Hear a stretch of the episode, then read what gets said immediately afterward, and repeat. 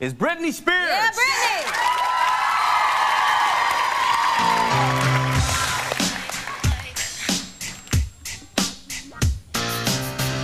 布兰妮坐在台上，记者会问说：“你是处女吗？你有过性行为吗？”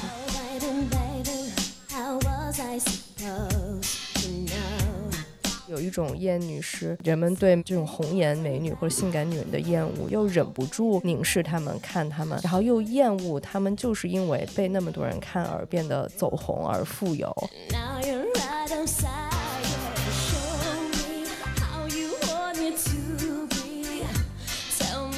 他觉得他的身体被拿走了，因为他吃什么东西、做什么运动，这些全部都是由别人决定的。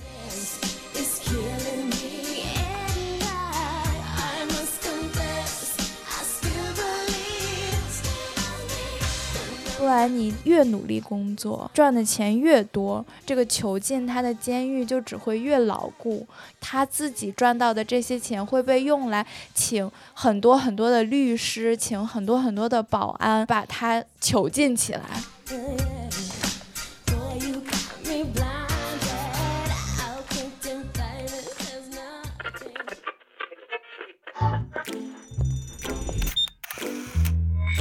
是 Alex Alex，这里是九月十个妞。欢迎大家收听九月是个妞的播客。今天这期节目有点特殊，是我们最近读了一本书，也是一个明星的自传，它是小甜甜布兰妮 （Britney Spears） 的，在今年十月份出版的吧，叫做《The Woman in Me》，我们给它翻译到“我内在的女人”。然后我们就从他这本自传开始读起，并且又重温了一下他的人生经历。我们觉得在他的故事里面有很多跟女性、跟成长有关的点可以挖掘。呃，今天在现场录制的三位主播是我巧和小乔。Hello，大家好，我是小乔。Hello，大家好，我是乔。我们为什么会对 Britney Spears 这个人感兴趣？我这个年纪是 是最多经历他的，但是我小时候不是粉 Britney，就是当时 Britney Spears 和 Aguilera，。他们两个都差不多红，我是那个 Team Aguilera。我开始听就是欧美流行音乐，可能是零一年开始到零三年。哦，你们知道那个时候就是北京就是西单图书大厦里面有专门卖那种进口音像 CD 的那个区域，但也有国产的 CD。然后我就会缠着我妈带我去那里，我就会购买那个真命天女。和 Christina Aguilera 还有什么后街男孩他们的 CD，那个时候对我来说，那个 CD 里面特别丰盛的一点就是它会带有那个内页，就是歌词本儿，对我来说是一个非常精致的东西，就是那种铜版纸印刷的，还有那个明星跟这个专辑相关的一些专门拍的那个大片。然后后来喜欢 Christina，可能就是因为我那个时候觉得，嗯，Britney Spears 太甜了，不是我想要的这个风格。然后 Christina 在某一个阶段开始黑化自己，就是她发 Dirty 那个专辑的时候，而且那个时候身边的男生 好像他们会有一种印象，就是啊，女孩儿你们不就是喜欢听小甜甜布兰妮，但他们是听艾米纳姆。但是 Christina Aguilera 好像是一个对于那个那那个会看 NBA 的男孩来说，他们会觉得 Christina 挺辣的。那你们就是 Britney Spears 红的时候，你们是不是还挺小的？我就小时候听说过有这么一个人，但因为他被称之为小甜甜，嗯，然后你就会觉得你跟他好像挺遥远的，你应该不会喜欢他那种风格。我小时候应该他最红的那首歌是那个 Every Time，哦，我以前喜欢 Every Time 是那个慢歌对吧？就是 Every Time I try 什么对 吧？知道他长什么样子，没有完整的听过他任何一张专辑。小甜甜布兰妮对于我来说，就完全就是上个流行世代的人了，已经。我无法说出她的具体的哪一首歌，只听过这个人的名字。我看这些书之前，我觉得我对于她具体的长什么样子，其实都不是很清楚。她在我的心里就是和艾薇儿啊，然后那个面貌是有点重叠的，就是一个比较漂亮的金发白人女孩的一个形象，然后。区别就是小甜甜布兰妮的眼线画的没有艾薇儿那么浓，就是因为在我开始听流行音乐的时候，就已经是泰勒·斯威夫特的时代了。就我记得当时也是那个英文杂志封面，就是一张泰勒·斯威夫特当时他发第一张专辑，他还是那个就是乡村风格的时候，他那个很长的卷发，好做年头。对，那个泡面头。那我们大家看完他这本自传之后，我们可以先说一下整体上大家的感受。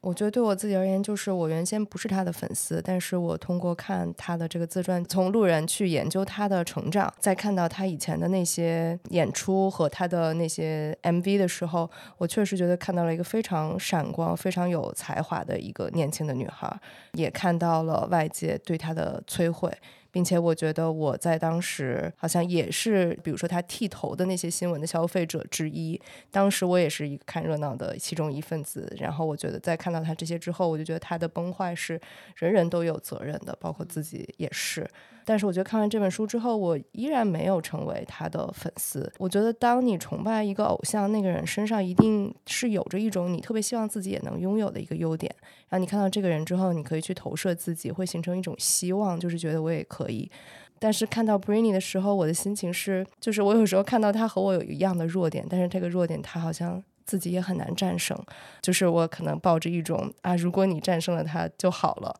但是他也没有的时候，我就好像有点难以认同自己的那个呃弱的那一部分，也有点难以认同他。但是哎，这样对他来说也很不公平。但是这确实是我真实的感受。我在阅读这本书之前，可能有两个先入为主的感觉吧。我会觉得一个大明星，一个成名那么早的大明星，不知道他写东西会是什么样子。你想看人家文采怎么样 是吗？我想看这书到底有多少的可读性，就是它是不是一本精彩的自传。我可能抱着一些对文学作品的想象开始了我的阅读。祝大家可以跟大家说，就是听了这期节目可以不用买那本书了。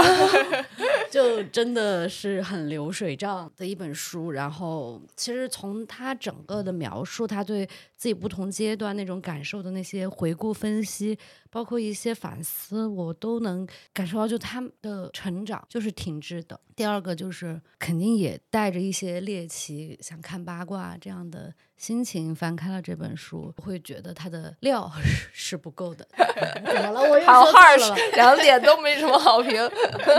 但是会产生很强烈的心疼的感觉，就是对这个人本身有一种心疼和惋惜。特别是提到的一些演出现场和音乐作品，我其实以前没有接触过，我去接触了之后，然后再回过头来看他现在状况，或者他提到的很多没有办法继续在艺术上有更多的表达这件事情，会让我觉得有点惋惜。我觉得我最直观的感受就是，我觉得有些恐怖。就是主要还是在他监护权的那段时间，他很比较详细的讲了他在那段时间经历了什么，是怎么被他爸控制的，然后控制到了什么样的程度。我看起来就像一个恐怖片。其他的感受就是，我觉得看起来很无助。就是他讲述他自己人生故事的方式，给我一种小女孩很迷茫、很无助的那种感觉。那个无助感是他好像只能讲述事实层。面他在当时经历了什么，好像不能很好的去分析当时为什么会这样子，这是我的一个感觉。那这本书呢，它是从他童年出生的时候开始写起的。她是一个一九八一年出生的女孩，一九八一年十二月二日，摩羯座。她出生在一个就是美国南部呃路易斯安那的一个小镇叫 Kentwood。她描述这个地方，就是这个地方所有人都认识所有人。所有人都会开枪。比较印象比较深的是，他写他长得很像他的奶奶，他的奶奶叫做 Jean。他尤其写到他的爷爷是一个有施虐倾向的一个男人。然后他的奶奶在那个生了几个孩子之后，又生了一个小孩，但那个小孩三天之后就夭亡了。在那之后，Jane 应该是表现出了一种巨大的悲伤，然后他就被送去了一个精神病的一个救助所，然后在那里面他还被迫服用了礼剂。被送去精神病院和被服用礼剂这件事情，后来也在 Britney 本人身上出现了。最后，他的这个奶奶是在他那个夭亡的孩子的墓前用枪崩了自己。而且，就是他的祖父不止把一任妻子送进过精神病院，他的第二任妻子，他的祖父也把他送进了精神病院。所以，就是很恐怖的，就是你在开篇就看到了布兰妮家族里面男人对于女把女人送进精神病院一个非常恐怖、像传统一样的东西存在在他们家的基因里面。这就是一种虐待和控制女性的这个方式，就是说你是疯了，那你就要去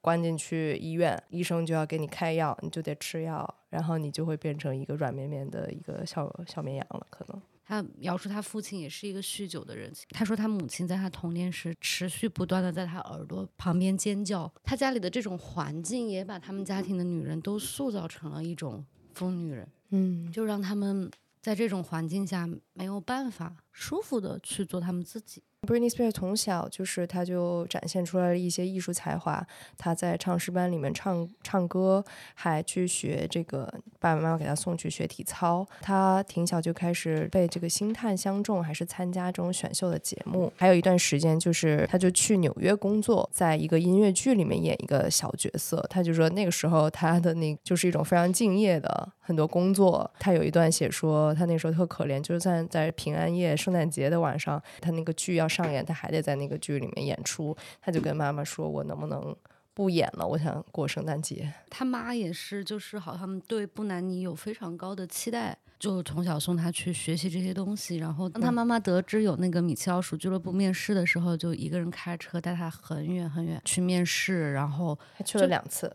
对，就有一种就是我一定要期待我的女儿能够在艺术这条道路上成功，好像把很多的希望都寄托在了他女儿的身上。然后他那个时候，他爸好像在采访中还是说，就是我现在唯一要做的事情就是等我的女儿发财。然后他会给我买一艘大游艇。然后他在九二年就进入了米奇俱乐部，然后那个俱乐部里面还有现在大家熟知的 Ryan Gosling，就是在《芭比》里面演了 Ken 的 Ryan Gosling 本尊。那个时候还有 Christina Aguilera，就是前面我说我小时候粉的那个那个女孩，还有 Justin Timberlake。她后来的男朋友，虽然那个米奇俱乐部真的是一个好像没有播多久就关门了的一个节目，但是他们这几个人从那么小的时候在这里面的关系，一直后来被别人说起。就是他其实在里面就待了两年，他其实还描述了一下在米奇俱乐部里面，在这个拍米奇俱乐部的时候，家里有人生病，但是他们家很穷，没有钱。他就说是 Justin Timberlake 的妈妈借给了他们钱买机票回家去看那个生病的家人，就是那米奇俱乐部的所有家庭各自都像家人一样。我觉得这段经历好像还给他留下的印象挺好的。哦，他还提到他们在里面互相玩游戏，就是玩那个谁谁输了真心话大冒险，谁输了就亲谁一下的时候、嗯 j u s t i n 记 Timberlake 第一次亲了他。感觉他当时在那个俱乐部里面还是过得挺开心的，因为他从小也是一个对于唱歌、表演这些，就是他从小就是非常喜欢的。就是他作为家里面的二女儿，她一直觉得自己就是没有获得特别多的关注。当他开始唱歌和跳舞，当他站到舞台上的时候，所有人的目光就会看向他，然后他很喜欢这种被大家注视着的感觉。嗯，因为后来那个两年之后，这米奇俱乐部剧终之后呢，他就回到了家乡。但是他就发现回到家乡之后，他自己就其实不太满足这种在一个小地方普普通通一个 teenager 的生活了。他就说这些都行不通，我还是想要更多。然后后来他就签了一个唱片公司 Jive，然后九九年的时候他就出了这个 Baby One More Time 这首单曲，然后他一出道就成为了一个流行公主。其实他还挺特别的，因为当时在红的其他流行的年轻的偶像是都是男团，有 Backstreet Boys，有 NSYNC。其实没有什么单飞的女孩儿，那个时候女团也有火的，就是真命天女，其中就有 Beyonce，但像真命天女这样是也是属于少女偶像，呃好像太熟一点吧。当时美国那个时代就特别需要这样一个白人女性，很年轻的一个女孩儿的这种形象。嗯，她当时自己还挺出了一些主意的，就是 Baby One More Time 的那个 video，她说就是她否决了唱片公司给她的创意，她说我是我想要一个在学校里面跟一帮这个嗯可爱的男孩儿一起跳舞啊什么的，然后她觉得她可以穿着那个校服，然后梳两个马尾辫，下课铃一响，然后他们就开始跳舞了，然后确实是这个形象，他就一下就红起来了。然后那个时候他的形象就是对于呃年轻人来说，他是一个同样是同龄人，但是他看起来更酷，他看起来更成熟，看起来他能够掌控一切。对于成年人来说，他就是一个性感萝莉。红了之后，很快他就收获了一个《滚石》杂志给他的第一个封面。那个封面其实很大程度的性化了它。你想，《滚石》杂志这么一个好像是摇滚老炮形式的杂志，它的受众可能不太是年轻人，但是他们专门用封面报道了这样一个十七八岁的女孩，是不是他们的思路就是如何让成年人爱看这个这个小女孩的故事？然后当时那个封面标题是 “Inside the Heart, Mind and Bedroom of a Teen Dream”，在一个青少年的美梦的。嗯，心里、脑子里和卧室里，然后在这个封面上，Britney 就躺在一个嗯铺着亮粉色缎子床单的床上，穿着一个小内裤，其实是一个平角的圆点的，就是甜甜的那种，上面有小点点，还有小蝴蝶结的那个平角短裤，然后解开衬衫的纽扣，露出她黑色的胸罩，然后她的一只手握着一个电话，就像年轻女孩好像煲电话粥的形象，另外一只手还。搂着一个天线宝宝的那个娃娃，就是好像又幼，然后同时又性感。这个形象就好像就是你窥探了他在闺房里的那种感觉，就是他是无意识的展露出了这些性感，他并不是想要勾引你，他就是天生的就是这样性感。然后你是因为获得了一个进入他卧室的一个特权，所以你才能看到一个就是性感当中的他。嗯，所以当。刚才说她是 sexy 又 virginal，她又性感又像是一个处女，她就是非常纯洁的、纯真的一个形象。然后她的性感不是营造出来的，是与生俱来的。确实就是一种纯欲风吧，用现在的话说，就好像人们特别痴迷这种矛盾混合体的这种形象。嗯，既是性感的，但她又是不特意展露性感的。在这里面吧，就是他出道之后很红，他也很多演出，其中有一个就是两千年他在上那个 VMA，也是一个流行音乐的大奖的演出的时候，他的演出服挺性感的，然后那个舞蹈挺挺有力的。但是那个演出之后，就是主办方还特意在时代广场安插了一个路人随采，就说你们看完这个演出直播之后，就直接让路人说啊，你觉得这怎么样？还把这些剪成一个。片子让布兰妮本人看，其中就有人说她穿的太性感了，嗯，她带坏年轻人了，然后要让她去回应这个质疑。这个对于一个小女孩真的是，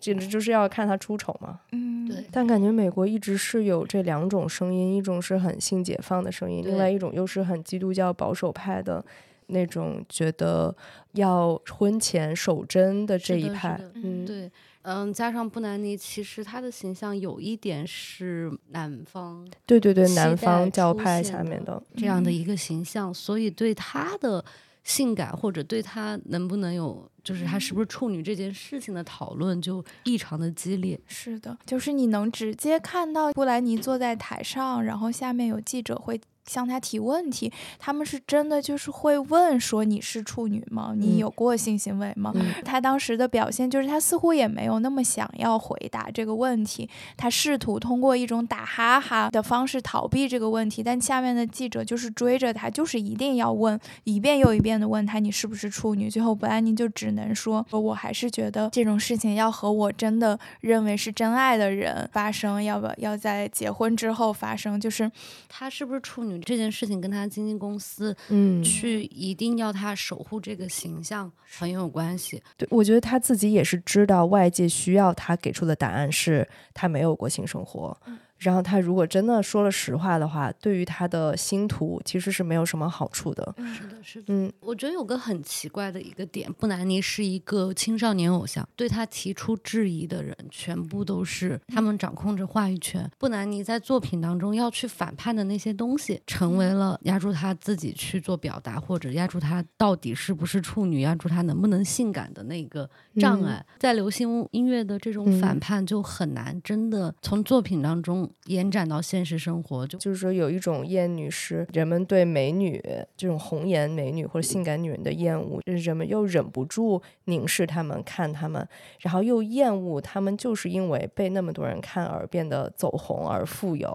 所以就是又对她有欲望，然后同时又被怂恿和鼓励去鄙视她和憎恨她，这些都是不会被追责的。我看到有人评论说，为什么她的性感就这么多负面评价？有人说是因为。为他红的那个时时期正好是克林顿和莱文斯基的性丑闻，嗯，然后是整个美国都在以前所方未有的方式和谈论性和厌恶性对于这个国家带来影响，所以性感的形象会给他带来一些负面性。感觉是有的。而且他从一出道就是这样的形象，就是他的粉丝们爱他也是爱他性感，然后叛逆前卫的这一面，就是他也没有办法就是保守回去，那样的话就嗯他的受众们也不会喜欢，所以他就只能就他很脱节的地方是在于他的舞台形象，或者他在他的作品里的形象，跟公众要求他在生活中的形象，他作为一个女性的形象是不一样的，就被离开的。其实也有点像我们现在看到的很多韩团，他们在 MV 里面，在舞台上也是穿着很性感的、很热辣的衣服在跳舞，然后你就经常能听到粉丝去为他们舞台的形象，好像是一种辩护，就说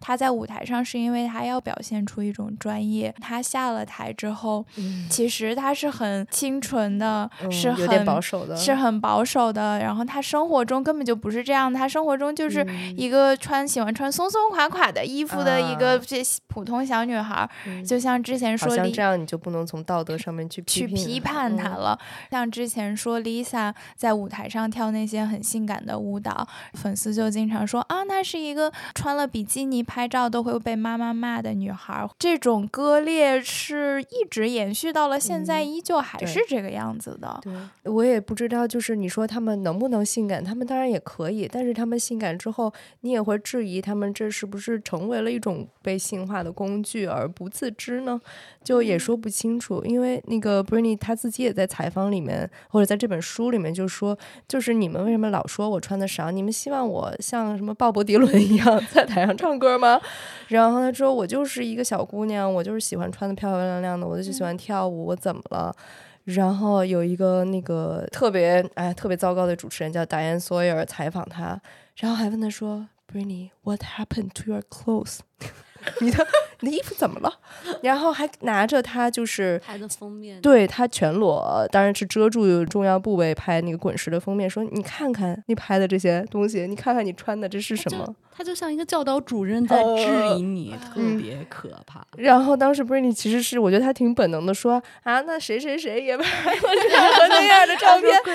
对，Christina 也拍了一个呀，然后还有谁谁谁，怎么他们能拍我就不行呀？真的是小姑娘。可能就是只应该质疑的是那些有隐晦的想法的人。好像我这样一说，我有点想起来我在大学的那个阶段，可能跟 Britney 的想法一样，就是我就是不想穿很多的衣服，我就是想穿特少。我觉得我我这么年轻，我我这么好看，我身材这么好，我怎么不能露了？呃我我露，我爱我自己，我就要露。我在看某一个 MV 的时候，我在产生了一种感觉，就是我这肚子不露出来，这太可惜了。是啊，就是那，但是其他人说的就是你穿成这样，你不知道别人怎么看你。但对于他来说，我管别人怎么看我呢？我为什么不行？嗯，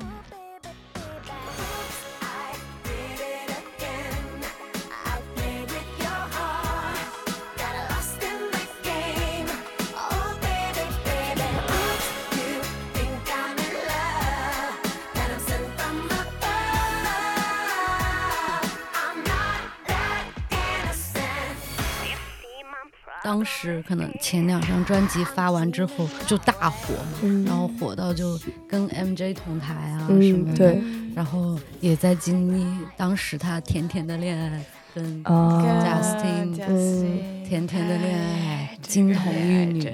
但他们当时就是万众瞩目的，嗯就是金童玉女真是对，那个时候 Justin 还在男团里面，哦嗯，Justin 还没有很火呢，对他那个时候的名气各方面其实都跟布兰妮差着一大截。哎，但是我还想回顾一下他这个阶段，这个阶段 Britney 真的是太漂亮了。是的，看图去，一个是他，你刚才说的，他在零一年他就跟 Michael Jackson 的演唱会上面当嘉宾和跟他同台演出，就感觉他完全就没有再带怯场的。然后他带着那条蛇演那个 VMA 现场那个 I'm Slave for You 的时候，那个衣服造型也特别的好看，就是有一点肚皮深绿舞。色的那种 虽然胸感觉快掉出来了，但是很好看。然后那个黄色的那条大巨蟒，嗯但是他在自传里面有写说，那个蟒就是在演出的时候在那边，然后他很害怕。他确实一直以来他是在艺德上面 还挺出众的，就是他在这个时候不会说我我我不演了，我是大明星，我不要一个蛇太危险了。他他从来好像没有抗议过这样。你就看他跟 MJ 的那个演出，他其实就是走来走去，哦、对，穿着高踩着高跟鞋，踩着高跟鞋走过来走过去，然后在那儿一站，但是你就觉他也没有跳什么很高难度的舞蹈，但你就觉得魅力四射，你就是的，他每我觉得他迈出的每一个步伐都是有劲儿的，嗯你觉得他康康的迈在 地上，然后他那段时间还演过一个电影，但是好像不太成功，叫那个 Crossroads 交叉路口。但是我看过几个，就是他为了这个电影做宣传的那个采访，就是他觉得她太可爱了，太漂亮了，然后笑容太好看了。就是我非常恶恶俗的，只能说你真的是像一朵花一样，我觉得她在一个花一般的年纪，然后我觉得哎呀，好恶心，你会不会形容？哎，但是又觉得用花形容女人真的好残忍，就是她那个时期又真的很快的就过去了，她的盛盛开、含苞待放就那么几天，然后就是一个漫长的凋零。哎呦，不是说凋零嘛，就是人随着成长之后，你的心智会成长，然后你会变得成熟。像 Taylor Swift，你会进入你人生的下一个 era。但是惨的是 Britney 她，哎，就 那个电影 Crossroads 还其实是三个女孩的那种公路闺蜜片，然后其中有一个演员叫 Zoe z a l d e g e r 然后她后来演了《西部世界》里面那个妈妈桑，就是演技特别炸裂，你就觉得她身边的跟她同龄的那些女人，很多她们都成熟了，然后现在都有了自己其他的那种新的事业，但是她好像就还是停留在一个很尴尬的一个边界里面。然后呢，跟 Justin 分手，陷入了他人生的第一次危机。哎，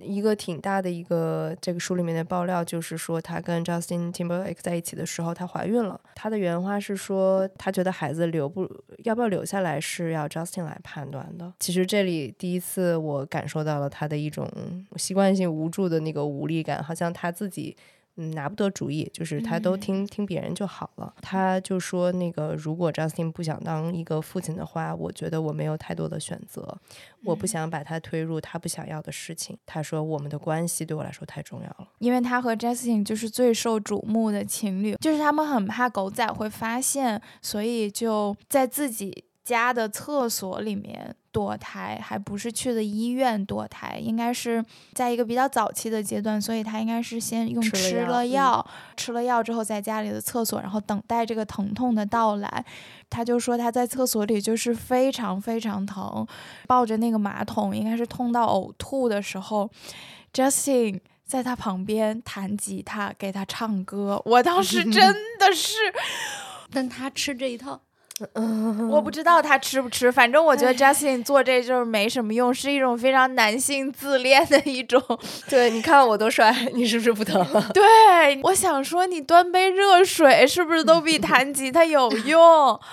哎，然后后来 Justin 跟他分手，还是发短信跟他分的。他收到这个信息之后，还要回去录歌。而且就是他自己也说，他在跟 Justin 在一起的过程当中，他也发现了他无数次的出轨轨，，对对对。而且但那个个时候他还是觉得和 Justin 在一起最重要，所以他觉得对于出轨，他也忍了，嗯，对对对，也好像也不说什么。而且他当时好像就是在知道 Justin 出轨之后，他也有过一次，就好像一种出于一种报复的心态，也会在夜店玩的时候跟一个就是男孩勾搭上。对，就是他其实也并不想这样，他只是因为就是被 Justin 背叛的时候，他没有办法释怀那个不公平和不平衡的感觉，然后他好像又无法结束这个关系，所以他就只能通过一种这样的方式让自己心里好受一点儿。但是做了这件事情之后，好像他也并没有很好受，他就又只能回到他们的关系里面去。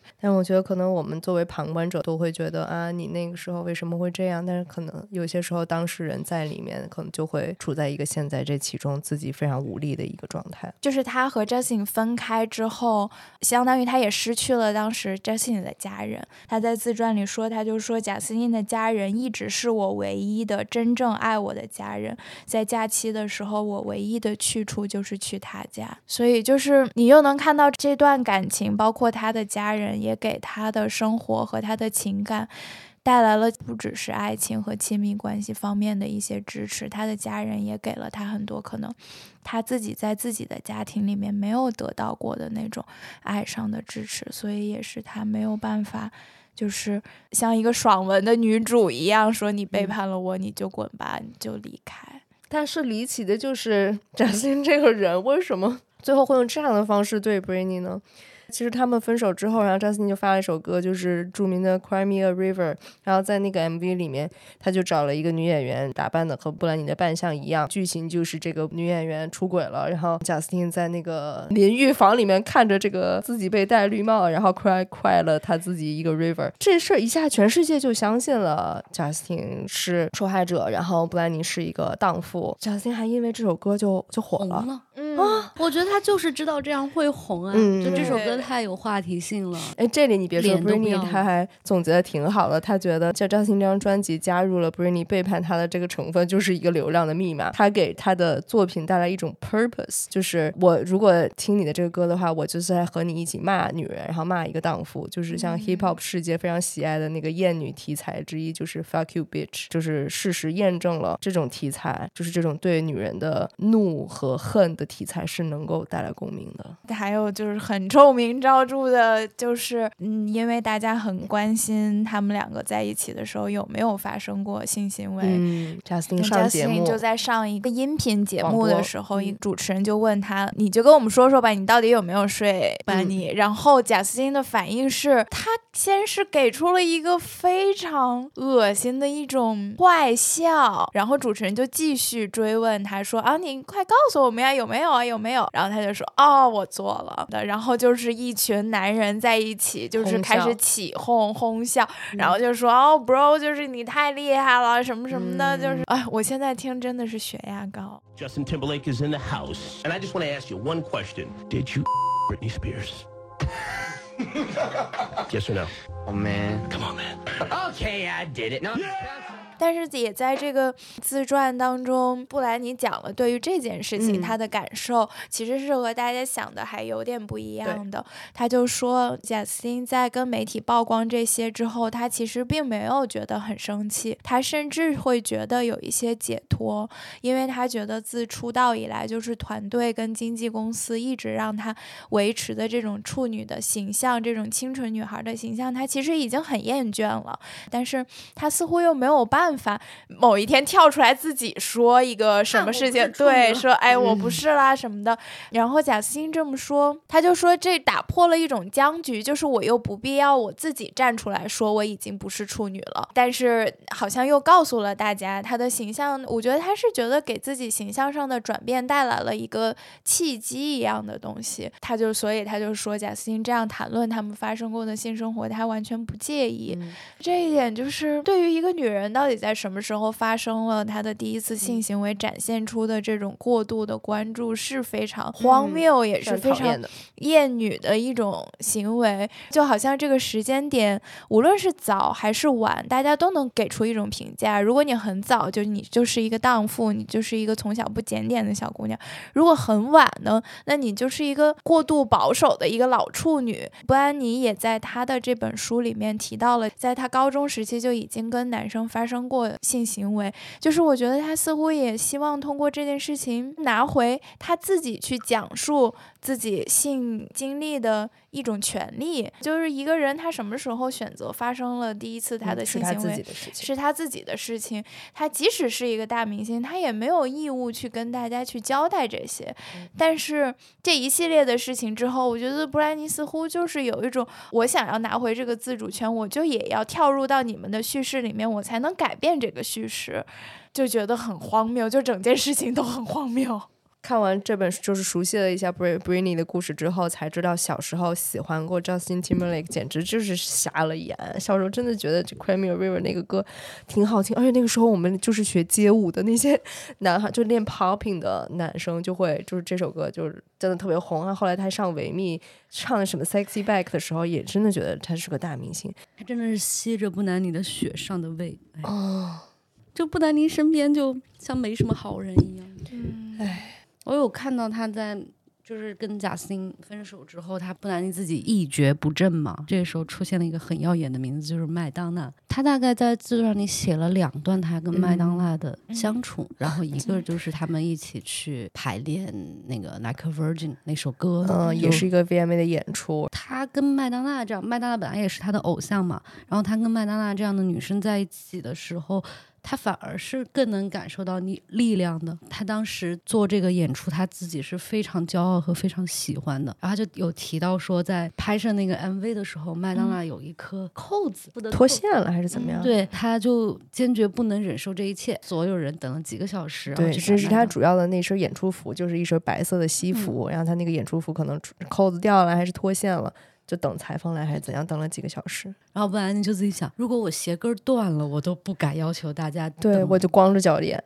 那个时候，他就看到麦当娜这种行为处事，他才觉得说，哦，原来他自己是可以把重点放在自己身上的。嗯，原来我是可以，我是能够创造价值的人，我可以成为焦点，我可以提出嗯自己要求。那个时候，他已经就发到第四张专辑了，嗯，已经是一个超级超级大明星了。他就是发现他自己这个讨好人格，他可能终于 比较清楚的看到了，然后他意识到说他是从他妈妈身上得来的，就是他说他小时候看到他爸爸和他妹妹对他妈可能就是很不客气或者很不尊重，但是他妈妈就就会接受，他就想想说哦，可能他就是从他妈妈那儿学来，就是接接受一切。他就是说我多想有一个一个导师能够教我怎么做一个 badass，但是他从可能真的就从来没有遇到过这样的人。然后我觉得他形容麦当娜那段还挺好的，他说麦当娜她要权力。于是他才有了权利，他是万众瞩目的中心，因为他自己就去制造了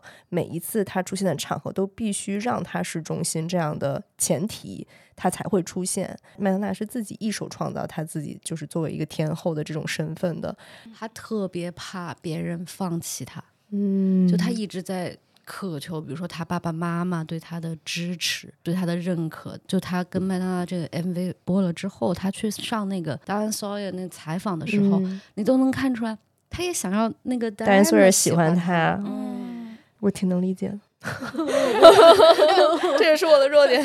对，有时候你自己察觉不到，你想要讨好别人，让所有人开心，但已经已经成为一种习惯动作了。对啊，我从来都没有想过我我就要今天我就要臭脸，因为我是老大，没有进入过我的肌肉记忆。比如说，我觉得像达那个采访，他自己后来在自传里面说，就完全被羞辱，他觉得是一种羞辱，嗯他没有被提前告知会问什么问题，然后对，而且他就引导他说。你看，你都对 Justin 做了些什么？你看他，他好惨。然后布莱尼就说，对 对对，我错了。这种，然后布兰妮就哭了，他一直不断的说 “Oh my God”，他完全不知所措。他在被问到崩溃之前的那一秒，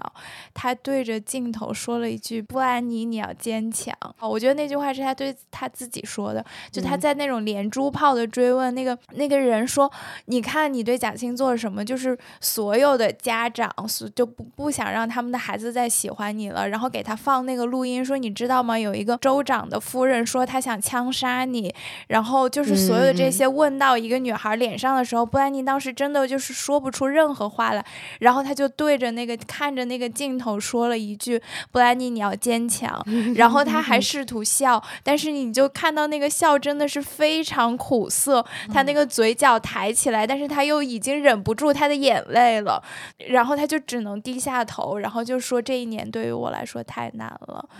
他又对他又投降，然后又只能道歉，在那种追问下，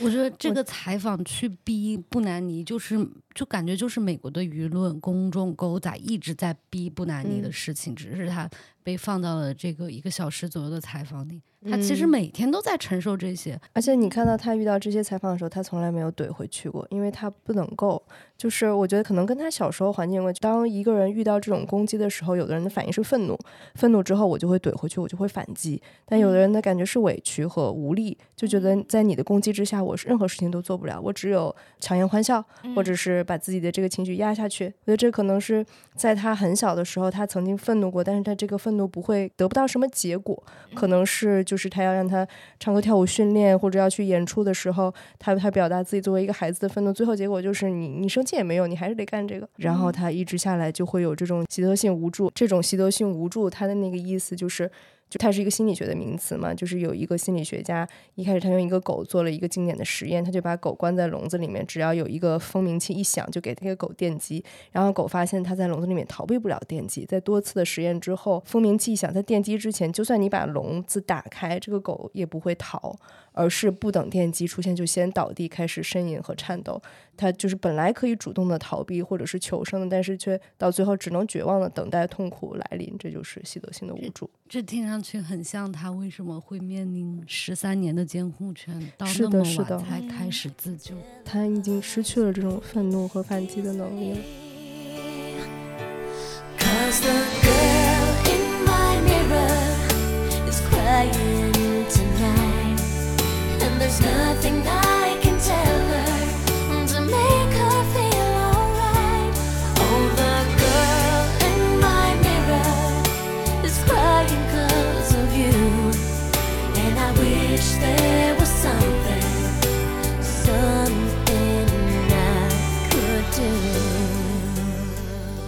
就觉得他可能就是还是很享受音乐，我自己觉得，但他可能嗯真的受够了去当一个明星，然后他就迅速结婚生子了。然后后来他没过多久就跟那个 Kevin Federline 是一个群舞演员结婚，然后很快的就是连着生了两个孩子。永恒的处女布兰妮就变成了一个妈妈布兰妮的那个形象。然后这段时间就是狗仔疯狂跟拍他，拍下了他当中的一些很著名的照片。其中有的照片是他可能一手抱着孩子，一手拿着可乐，孩子快掉了，或者是他开着车，但然但孩子就坐在他腿上，嗯呃，没有坐在呃安全座椅上这种照片，嗯然后就获得了很多批评。那段时期就是在社交网络之前，就是那个时候的明星的消息都是靠狗仔来透露的，就那些人真的，我觉得就是像马蜂一样 粘在嗯嗡嗡的跟着。嗯，现在你如果看一些跟布兰妮有关的一些纪录片里面，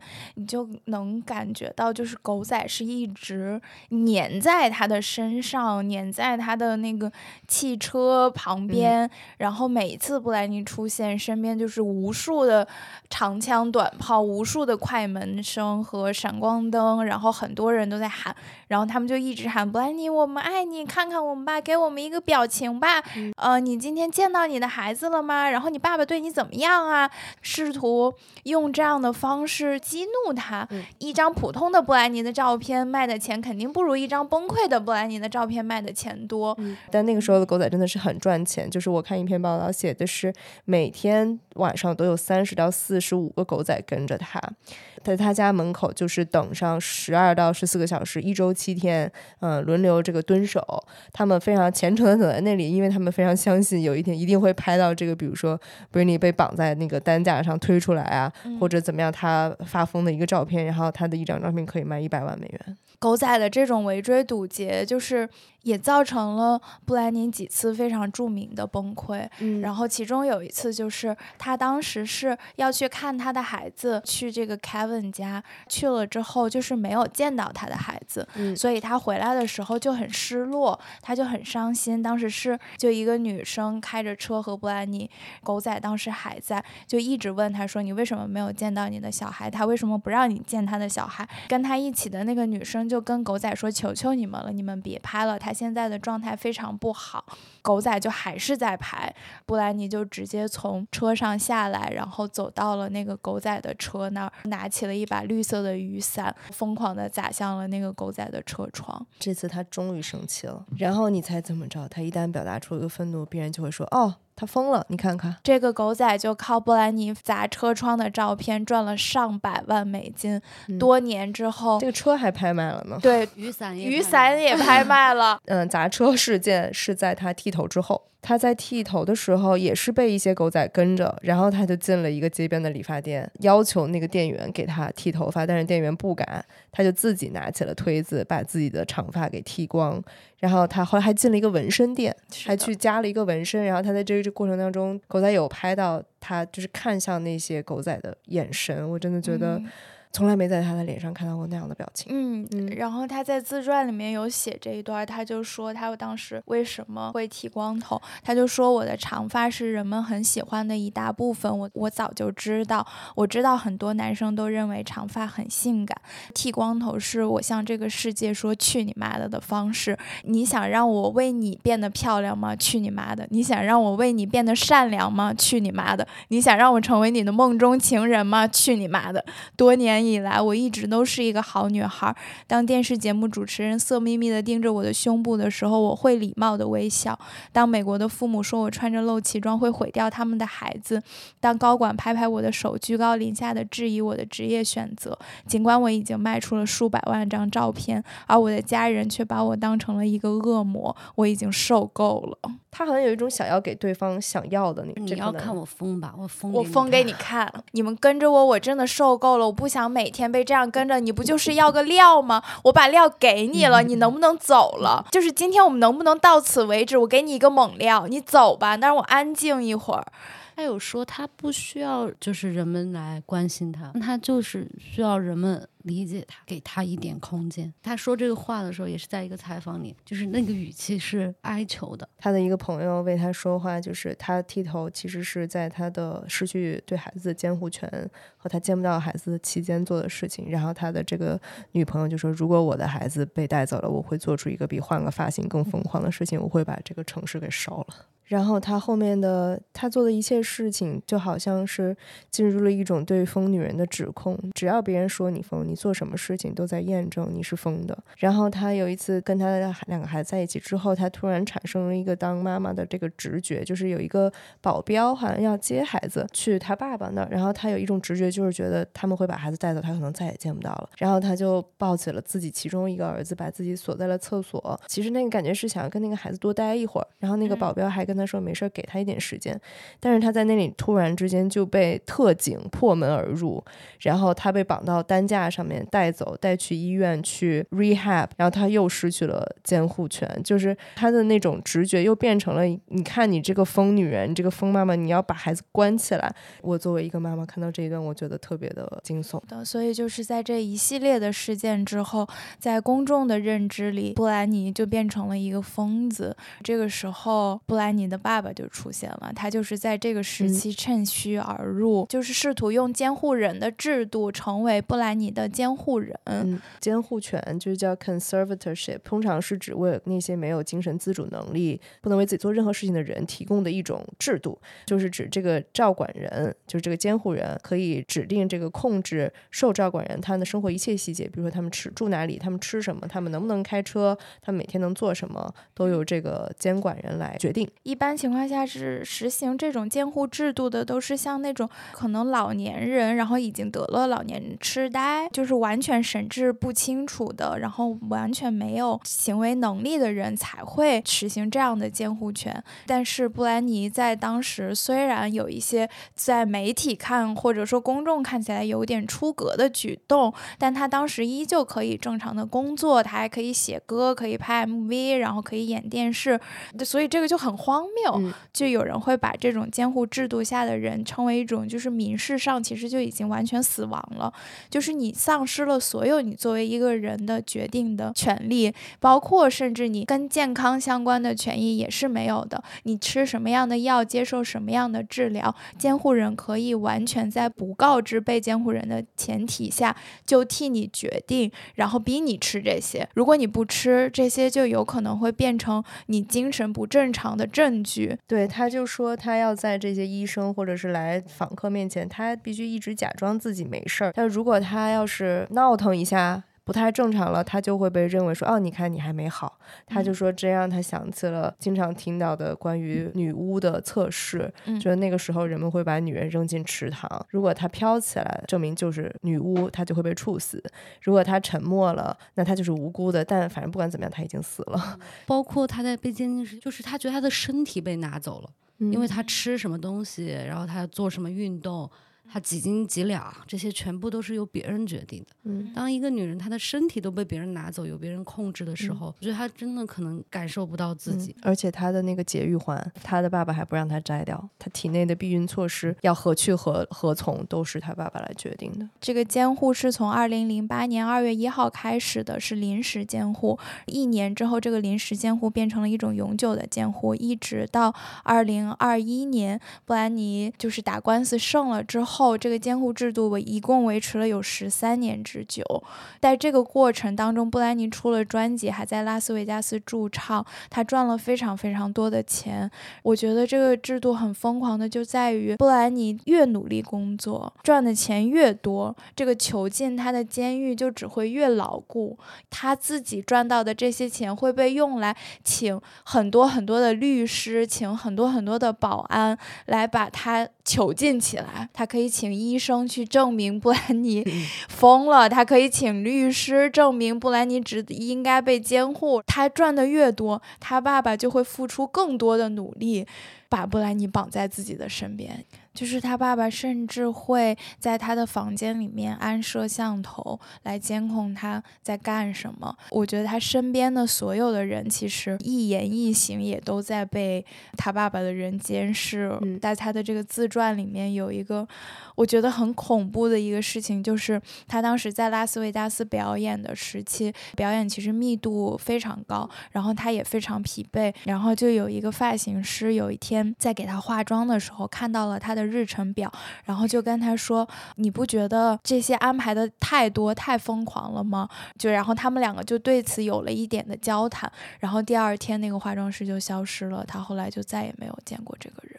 就是一开始你会觉得这个很离奇，就是他为什么会接受这样的一种制度？但是我觉得他们对他的精神控制是一点一滴开始的。看到有一种说法，就有一种虐待机制，是施虐者他开始掌控你的故事，他们在用他们的叙述来改写你的生活。比如说他爸爸就会说你在吃这种营养补剂，那你就是在成瘾，你就是在滥用药物，所以你要去戒毒所。还有他爸爸就会说你你太胖了，我让你吃什么你就只能吃什么，别任何人。不能给你吃薯条和汉堡，他爸爸就会说，孩子们想要跟外公外婆过圣诞节，不想要跟你过。他就在写他自己的回应，就是说，哦，这我没听说过，但是如果他们想要在嗯路易斯安那，那我猜也行吧。就是他爸爸说的任何话，他都会。无条件的接受，然后他爸爸通过这样的方式一次一次的重新掌控他自己的故事之后，他就进入了一种他自己说的这个自动驾驶的这个状态，像是一种儿童状态。他就说：“那我就听话就好了。如果我听话，一切就都会没事儿了。如果我听话，他孩子就会跟我见面。所以布兰妮也就在这个监护人制度里面过了十三年。”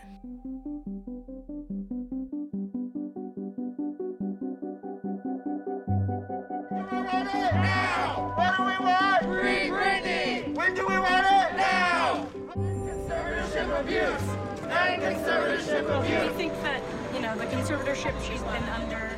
那段时间，他那个 Vegas 演出也取消了，就是上台之后自己又直接走下去了，就感觉是他做了一些出格的举动，然后就呃惩罚他，这样被关在一个戒毒的中心。然后他住在那里非常离奇，有一天一个好心的护士告诉他说：“你看看网上大家都在说什么？大家在说 Free Britney，你看到了吗？”然后他才意识到说：“哦，大家说我应该自由。”然后他开始了醒悟过来，他说：“如果我要为自己做一点什么事情的话。”那我就要把自己就从这当中解救出来。然后在他的粉丝和舆论的 Free Britney 的攻势之下，然后他自己也参加了这个法律诉讼的过程。他上诉请求，嗯，解除监护人制，最终才在被软禁了十三年之后，在二零二一年重新获得了自由。I feel ganged up on and I feel bullied and I feel left out and alone. And I'm tired of feeling alone. I deserve to have the same rights as anybody does by having a child, a family, any of those things. And that's all I wanted to say to you. And thank you so much for letting me speak to you today.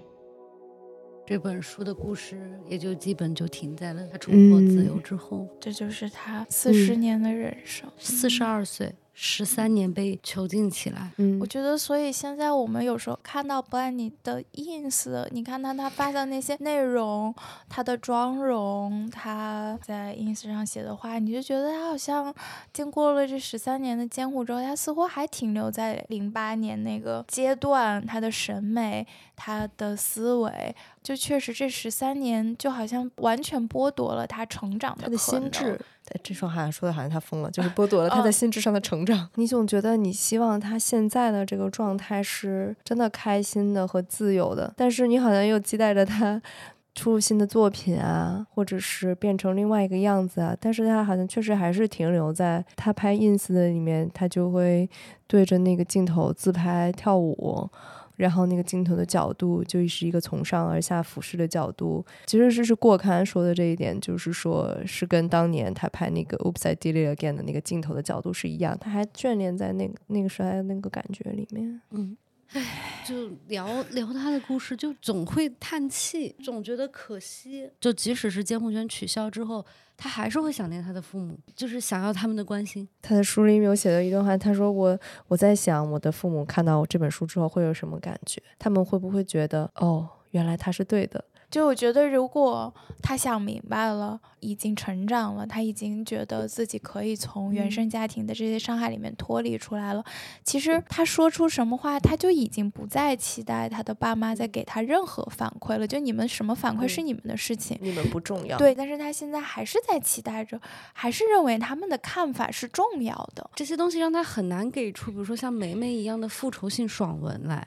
因为他自己还是没有得到他想要的。布兰妮好像对自我的探索才刚刚开始的那种感觉，好像从写这本书才刚刚开始，感觉他没有那么快能给出答案，说一个嗯，对。新布兰妮是什么样子。是，我觉得也一定不可能有会有那么快的就有一个答案。他既需要治愈他曾经的那些创伤，然后再去长出新的东西来。希望他真的自由，不用再讨好别人的自由，有犯错的自由，也有不完美的自由。可就是你们觉得，如果没有这十三年的监禁，布兰妮会现在还是红的吗？因为我总是想跟他同期的是 Beyonce，跟他是一个年代起来的，然后嗯 Beyonce 活成了今天这个样子。我就觉得，如果一个人他是期待成为别人眼中的好女孩，期待得到全世界所有人的爱，他就得不到这很。难。就像他的斯威夫特一样，就是他也是在最开始的时候试图让嗯。所有人都喜欢自己。嗯他真的开始转变，开始变成一个西非回宫时期的那种妆容的时候，对，就是因为他生气了，他意嗯。识到讨好所有人是不可能的，嗯。就是从那个时期他变了，他变成了一个新的版本的泰勒·斯威夫嗯特。而且对于泰勒来说，时代是真的不一样了。嗯。他可以循序渐进的进步，他不用从一个 nice girl 就变成一个嗯。蛇蝎美人或者怎么样，嗯。他可以有 girls power 的时期，他可以有复仇的时期，嗯。他可以跟时代同频，然后嗯。可以慢慢的去走这条路。当然，泰勒他的迭代速度是非常快，他学习能力极强，他很嗯。聪明，某种程度上可能他身边的团队对他的父母，嗯也以及我觉得现在的舆论风向也不一样了吧？就布兰妮可能她的那些事情发生在十几年之后，发生在大家开始看到女性的一些需求，嗯开始看见女性生育当中的痛苦，然后以及认为一个女性应该做更 bossy 一点，应该对自己的人生更掌控一点的时候，可能时代也能帮着布兰妮想明白很多事情。但是他生在了十几年前，那个时期的风向和他的父母一样，一起打压他，一起让他无助。她而且那个时候厌女的消费是没有人会出来批评的，大家就是看一个你这么爆红，你这么漂亮，你这个年轻女孩，哦，那你就是走下坡路，你崩坏了，你坏掉了，大家看的很热闹，就像像看一个女人被剥掉衣服游街一样，就是拿着薯片去看她就好了。如此容易，如此有趣。那你们觉得现在还会有像布达妮这样的女性 idol 或者女明星或者女性形象出现吗？还某种程度上还在要求年轻的女性，其实是一种甜心的 nice girl，或者是贞洁的这个形象。虽然没有很直说你们是应该是个处处女，你有没有个性生活，但是现在的女明星也知道自己的 sexuality，她对性、她的欲望、她的主张是不能够拿出来讲的。泰勒其实就非常常聪明，他从来没有在这方面做过嗯火的尝试。对对对，他可能会讲自己的恋情，对，在讲嗯浪漫爱，但是跟性性欲有关的事情，他是不、嗯不讲。其实我们还是能看到，比如像 Lisa 这样的事情引起这么大的讨论，感觉某个层面上也是投射了一种公众对于女性性自主上的一种焦虑，嗯所以才借由她的事情引发一个巨大的激变。我觉得其实这个社会还是在制造各种各样的不男女。发疯的女人出现在我们的视野里面，我们也能列出来一些女明星，比如崔雪莉。只要她不符合公众的期待，她就会变成疯女人，就是亲手把她塑造成一个又甜又美又性感的形象，然后再亲手把她毁掉。嗯这是我们现在这个娱乐圈、现在这个环境依然在做的事情。因为这就代表着流量。Paparazzi who's flipping me off. Hoping I'll resort to some havoc, end up settling in court. Now, are you sure you want a piece of me? You want a piece of me? This is most likely to get on the TV for slipping on the streets when getting the groceries. Not for real, are you kidding me? No wonder there's panic in the industry. I mean, please. Do you want a piece of me? 那最后我们每人推荐一个布兰妮的作品或者是视频。推荐去大家去看《I'm Slave》的现场，那个四分钟的表演真的是非常震惊我。布兰妮从一个巨大的笼子里面出来，然后那个舞美的效果有很多真的狮子和一些动物，她身上缠着一一条黄色的巨蟒，然后在舞台上一边唱一边走，蛇蝎美人的感觉。我推荐大家就去看百事可乐那个广告，就是有 Britney 和 Beyonce 和 Pink 一起演的一个在罗马斗兽场里面唱 We Will Rock You 的那个视频，就是大大震撼了我。一个女性可以是一个主导一切的形象，然后非常的闪耀，非常酷，非常有力量。推荐大家认真去听一下流行禁区《In the Zone》这张专辑，会发现布兰妮在音乐上真的很有灵气和天赋。也推荐大家去看这张专辑里面的那些 MV。而且她真的有很多好歌，有很多非常爆红的歌曲，对，嗯，But now I know doesn't know.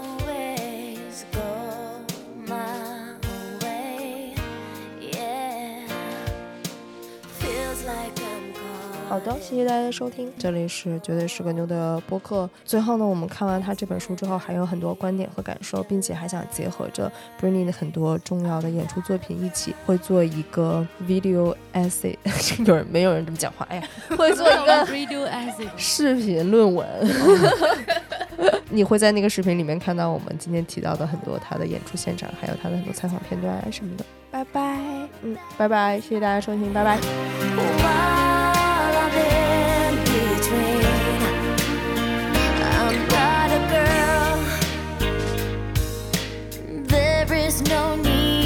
Protect me.